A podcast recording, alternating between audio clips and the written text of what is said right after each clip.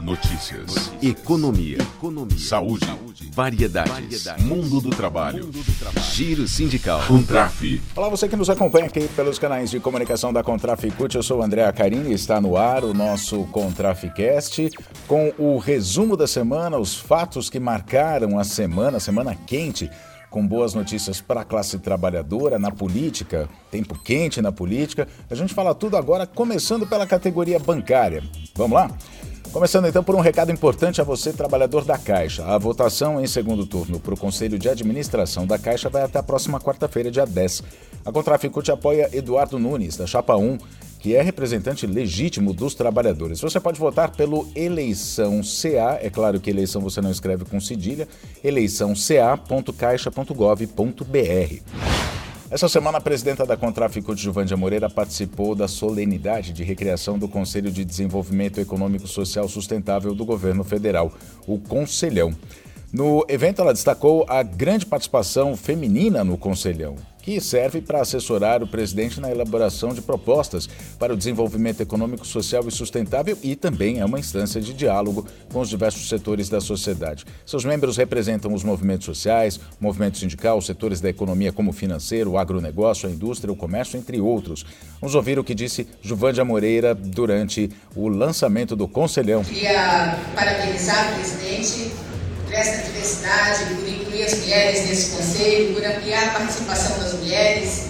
Nós que estamos acostumadas né, a, é, a não nos ver nos espaços de poder, de decisão, de diálogo, nós que estamos subrepresentadas né, no legislativo, no executivo, no judiciário, é, para a gente é, uma, é um momento importante e essa, essa, essa valorização da diversidade aqui no Conselho é muito significativo. Muito obrigada, presidente Lula, ministro Padilha. É, queria parabenizar, presidente, porque a retomada do Conselho é mais do que a retomada do Conselho, ela é a retomada do diálogo. Eu sou de uma categoria, sou bancária, sou de uma categoria que é, negocia e fecha acordo coletivo há 31 anos, e é uma negociação paritária, é é o diálogo o tempo todo, é, a, é são as divergências sempre colocadas, é o mas é o acordo. Né? Ao final, é a negociação e é o acordo. E é isso que o Brasil precisa, é o diálogo e a construção, a reconstrução do Brasil precisa muito desse diálogo. Notícia importante também, essa semana o Comando Nacional dos Bancários definiu em uma reunião realizada na última quarta-feira a data da Conferência Nacional da categoria. A atividade vai ser presencial em São Paulo. A data indicativa é de 4 a 6 de agosto. A confirmação vai depender só da disponibilidade de local para realização e hospedagem de quem vai participar. As conferências estaduais e regionais devem ser realizadas em junho e julho, no mesmo período em que vai haver a consulta nacional à categoria, ferramenta importante para ouvir os bancários sobre as prioridades para o movimento, como a reforma tributária, o papel do sistema financeiro e do crédito para a geração de emprego e renda, democratização e uso dos meios de comunicação, questões que envolvem o futuro da categoria, entre outros temas. E esportes aqui no nosso podcast Copa contra Ficute FIFA 2023. Etapa chega ao Rio de Janeiro. A etapa carioca vai ser realizada neste sábado, dia 6. A Contraficute vai transmitir os jogos da semifinal, final e disputa de terceiro e quarto lugares pelos seus canais do Facebook e YouTube, arroba. Mais notícias: Assembleia Geral Ordinária de 2023 da CABESP, a entidade de assistência à saúde criada pelos funcionários do Banespa. Vai começar na próxima quarta-feira a Assembleia e a transmissão vai ser ao vivo pelo portal da CABESP. Destaque agora para a taxa de juros em mais uma reunião do Conselho de Política Monetária, o Copom, Banco Central, presidido por Roberto Campos Neto, decidiu, mais uma vez, insistiu em manter a taxa de juros em 13,75% ao mês, o que para a Contraficute é uma extorsão que só beneficia o sistema financeiro e traz prejuízo ao povo e ao desenvolvimento do país. A gente vai ouvir agora algumas críticas, alguns depoimentos a respeito da taxa de juros com dirigentes da Contraficute, começando por Adriana Nalesco, que é presidenta da Federa Rio de Janeiro, depois Márcio Anjo Silva, de Alagoas, dos bancários de Alagoas, o José Eduardo, que é dos bancários do Ceará, o Carlos Pereira Araújo, do Sindicato de Bancários do Espírito Santo, e o Fabiano Moura, dos bancários de Pernambuco. Vamos ouvi-los Você acha correto que o Banco Central tenha autonomia para definir a taxa de juros no nosso país, num momento tão delicado que a gente vive? Claro que não. A taxa de juros altos favorece apenas ao rentismo e empobrece a população. As pessoas que mais precisam de crédito acabam ficando ainda mais endividadas. Pesquisas demonstram que as famílias estão muito mais endividadas e a dívida delas é para não é para bens de duráveis, não é para aquisição de casa própria ou carros, não, é para comer. É esse o debate que a gente está vivendo na sociedade atual. Por isso, nós lutamos pela redução da taxa de juros, para potencializar a, economia do nosso país, para gerar empregos e construirmos de fato um Brasil de todos, todas e todos. Todo país que se preze precisa pensar sim na sua economia para que favorecimento do próprio país e da sua população. No entanto, o que está se pregando e o que se praticando nesse país é, são juros exorbitantes, juros altíssimos que apenas privilegia o setor financeiro. Por dois anos consecutivos, Campos Neto, que é um representante dos banqueiros, não entregou as metas, principalmente de emprego, inflação, nada foi entregue. Então está na hora de Campos Neto deixar a presidência do Banco Central, esse tal Banco Central que eles falam de independência e autônomo. A tarefa da categoria bancária nessa campanha nacional é enfrentar os bancos em relação à questão do, do assédio moral, do adoecimento, do emprego. Então nós temos uma capacidade de mobilizar, de agitar, mas também temos uma tarefa fundamental, que é lutar incansavelmente pela redução das taxas de juros.